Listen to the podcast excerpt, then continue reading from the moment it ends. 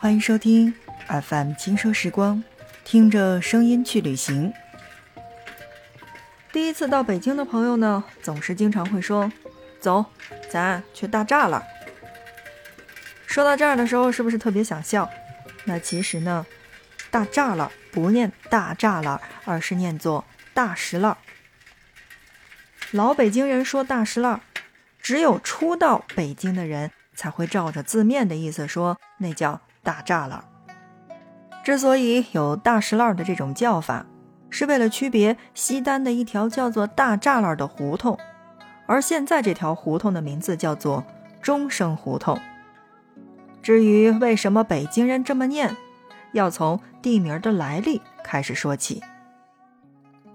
明永乐十八年的时候，大栅栏建成；而在明代弘治元年，为了防盗贼，在京城内外小巷的路口设立了栅栏，夜间关闭，格外的大，因而也被称为叫做大栅栏。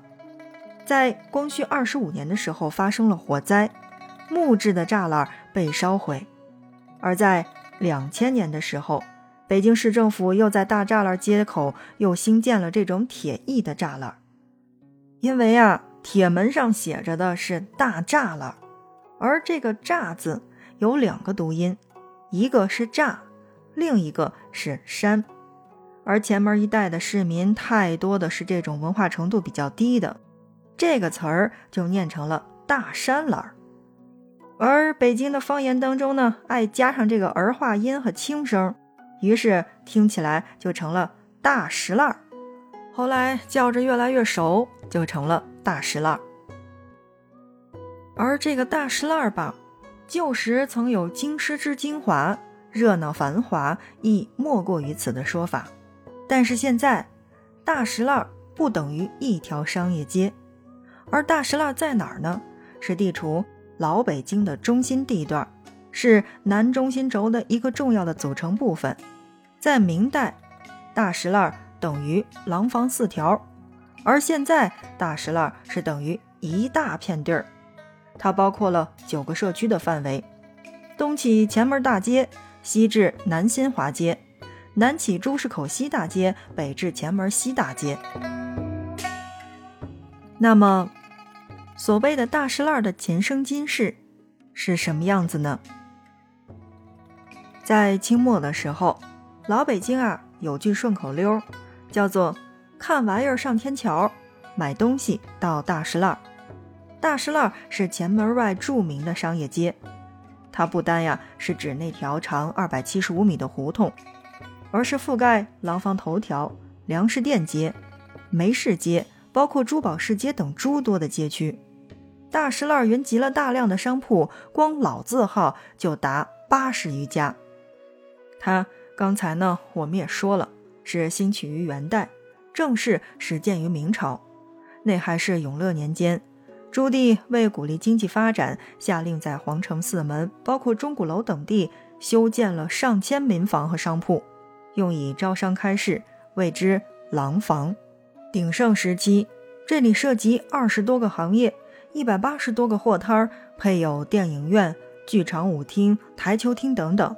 吃穿用玩是俱全的，是现代北京首栋的综合性的商业建筑。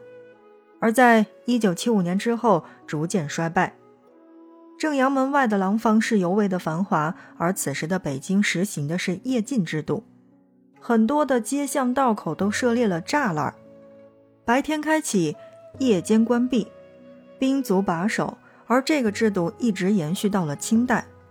在乾隆的时候呢。栅栏已经多达了一千九百一十九处，廊坊四条的栅栏是商家的自建的，做的最大、最好，也是最坚固的。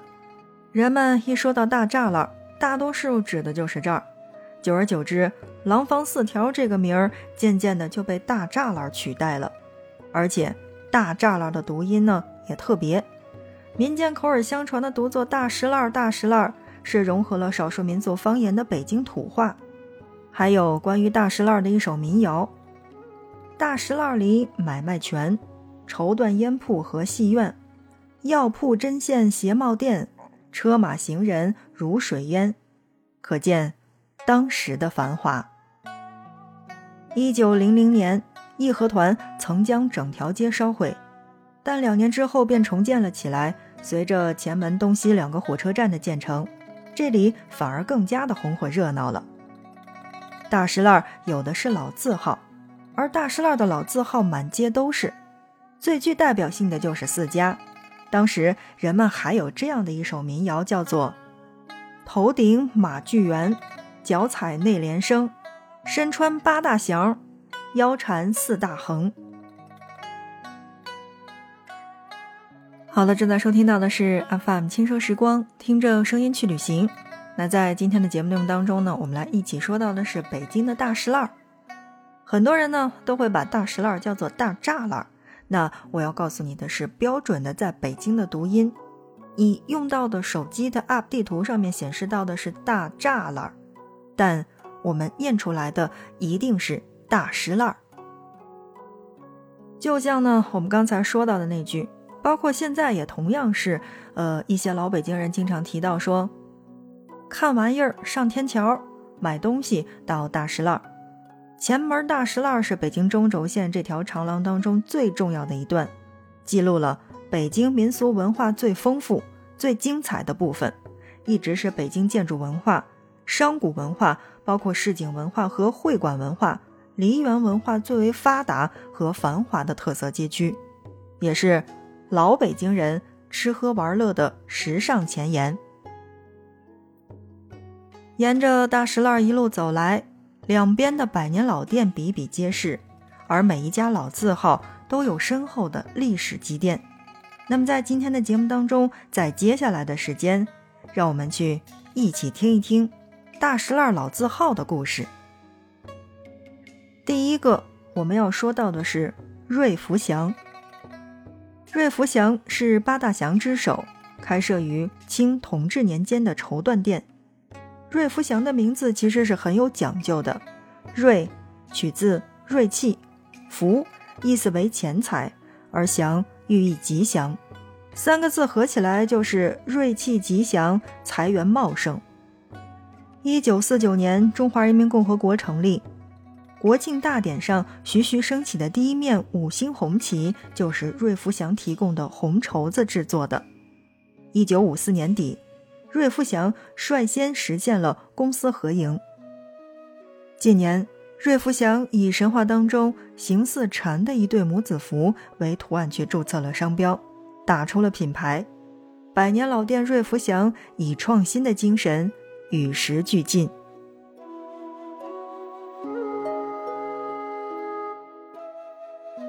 内联升开业于清咸丰三年。创办人是河北武清人赵廷，鞋店内取名叫做内联升，内就是指大内，也就是我们所说的朝廷，而联升取自连升三级之意。为了做好朝靴，赵廷还专门挖空心思的专门去收集王公贵族、达官显贵的靴子的尺寸、样式以及特殊的喜好，将其汇编成册。取名《吕中备载》。内联升店址最初是在东江米巷，也就是我们现在所说的东郊民巷。八国联军入侵北京时被焚，赵廷筹集资金，在灯市口重新开业。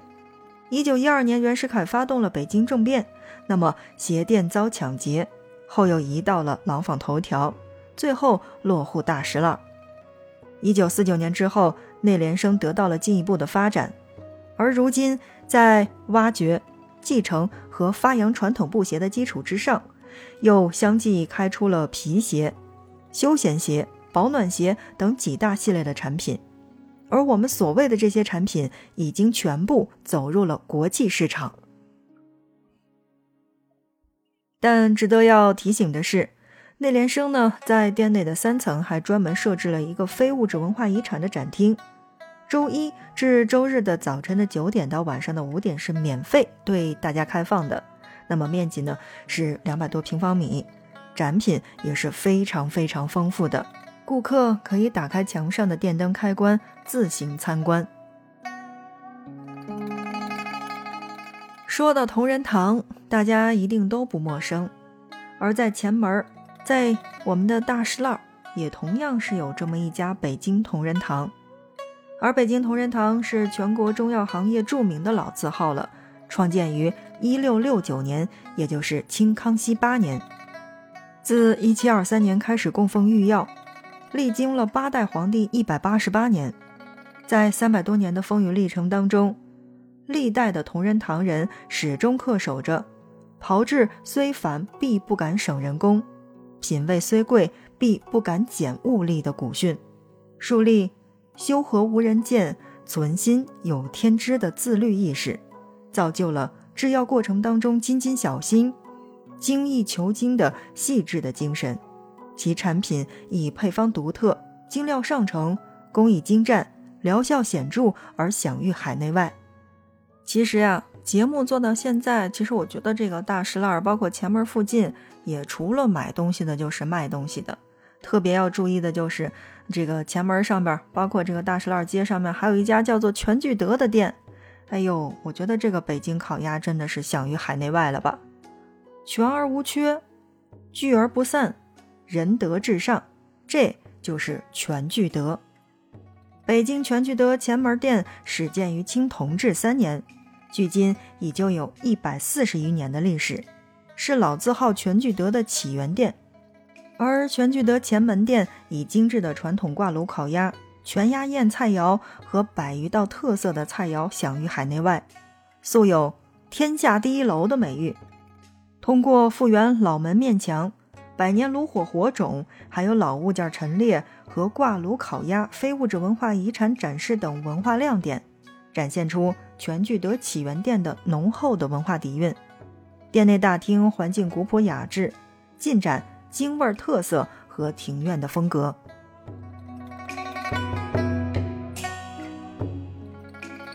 除了吃就是玩儿，那不管是大石栏还是前门，都是独一份儿。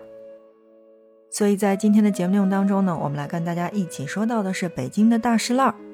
但在搜索当中，包括你可以看到的任何的牌子，其实显示到的都是大栅栏，千万别念错。在今儿的节目当中，我已经告诉您了，这词儿啊念大石烂儿，大石烂儿，大石烂儿，大石烂儿。好的，今天的节目就是这样了，感谢大家的收听。那如果还比较喜欢这一期节目的话，欢迎你的分享，欢迎你的点赞，让更多的人听到我们的节目吧。那我们下一期不见不散。